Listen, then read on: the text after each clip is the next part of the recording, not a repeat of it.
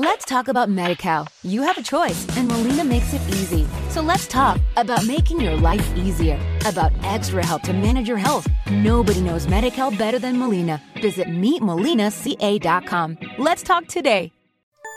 Saludos, soy Alfonso Salvador y esto es Curiosa Historia. Saludos. El episodio de hoy trata sobre el pueblo chino. Eh, para ello voy a contar con una entrevista que se hizo en 1950 a Lin Yutang, que en concreto, porque no lo conozcáis como yo tampoco lo conocía en su momento, nació en el suroeste de China, en una región montañosa, incluso por su forma de considerarse, se consideraba a sí mismo hijo de la montaña, al igual que su padre era cristiano. Estudió en la Universidad de Shanghái, obtuvo una beca para el doctorado para la Universidad de Harvard. No, no, abandonó Harvard y se fue a Francia, después a Alemania y se doctoró en la Universidad de Leeds. Bueno, y vamos a empezar con lo que, lo que él pensaba sobre su pueblo y que yo creo que hoy en día, mm, esto pasó en 1950, hoy en día pues sigue manteniendo una gran actualidad y quizás se adelantó y posiblemente se ha adelantado más incluso de este tiempo. Lin Yutang es un hombre franco y cordial. No tiene nada de profesoral, pedantesco ni diplomático. Sonríe frecuentemente incluso cuando habla de cosas serias. El pueblo chino es el pueblo más peligroso que hay en el mundo y por eso está destinado a dominar la tierra. Por espacio del siglo permaneció encerrado en los confines del inmenso imperio, porque creía que en el resto del planeta carecía de toda importancia. Pero los europeos y después los japoneses le han abierto los ojos, los oídos y la mente. Han querido desanidarnos a la fuerza y ahora han de pagar cara su ambición y su curiosidad. Desde hace un siglo los chinos aguardan la hora de vengarse y se vengarán.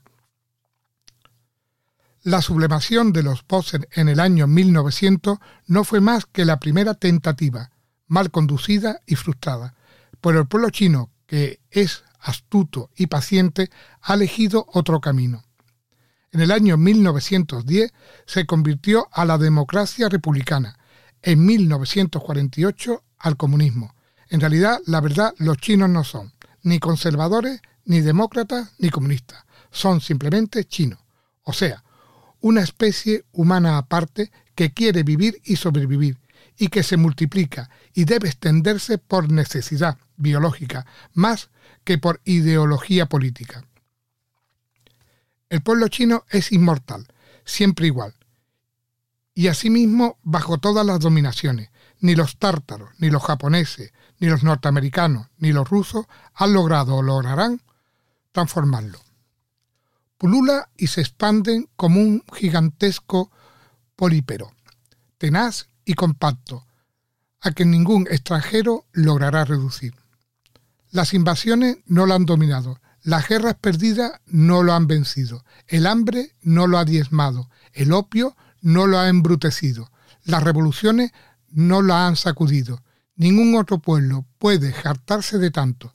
Es un pueblo astuto y cruel, un pueblo de mercaderes, bandoleros y verdugos, que saben utilizar para sus fines tanto el engaño como la fuerza. Por esto está destinado a convertirse en amo del mundo, porque los demás pueblos son más ingenuos y más buenos que él. Transcurrirá el tiempo que sea necesario, pero el futuro les pertenece. Cuando el emperador Guillermo II denunció hace ya 100 años el peligro amarillo, demostró el mayor rasgo de genio de toda su vida. Se burlaron entonces de la imperial ave de mal agüero, pero él la historia se prepara para darle la razón. Los chinos han comenzado por enviar vanguardia a todos los países del mundo, a Malasia, a Indonesia y a casi todas las tierras de Asia. Y hay varios chinos en San Francisco, en Nueva York, en Londres, en París.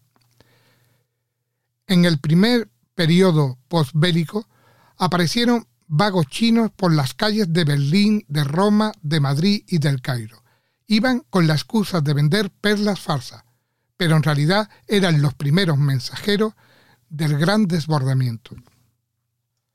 Los chinos se han servido de la República de Sun Yat-sen para librarse de los parásitos del antiguo imperio manchú. Utilizaron al bolcheviquismo para liberarse de los parásitos de la República burguesa. Un día u otro, bajo una bandera de conveniencia, se liberarán de los parásitos del comunismo. Son un pueblo sin escrúpulos, que se sirve de las ideas pero se niega a ser su esclavo. Con el tiempo le pertenecerá la tierra. Para la interminable masa de chino, lo esencial es engendrar hijos y tener arroz suficiente para mantenerlo. El resto no importa. Su nación es grande pero insuficiente, por lo cual poco a poco serán impulsados a ocupar otros países, el Tíbet, Corea, la península de Malaca. Tales serían los primeros bocados, pero el apetito viene a medida que se come. Cuanto tengan las suficientes armas modernas, nadie será capaz de atajarlo. En la Edad Media los mongoles invadieron Rusia y llegaron hasta los confines de Italia.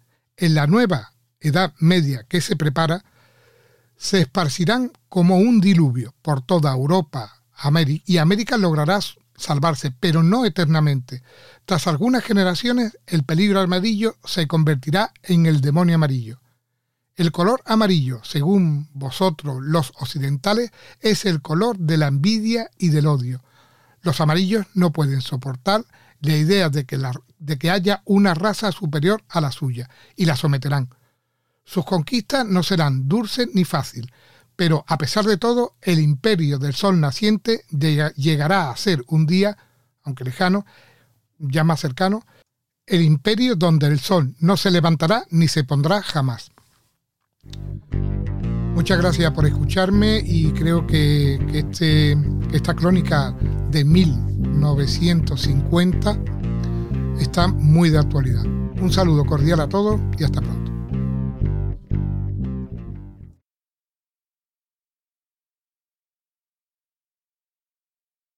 Let's talk about MediCal. You have a choice and Molina makes it easy. So let's talk about making your life easier, about extra help to manage your health. Nobody knows MediCal better than Molina. Visit meetmolinaca.com. Let's talk today.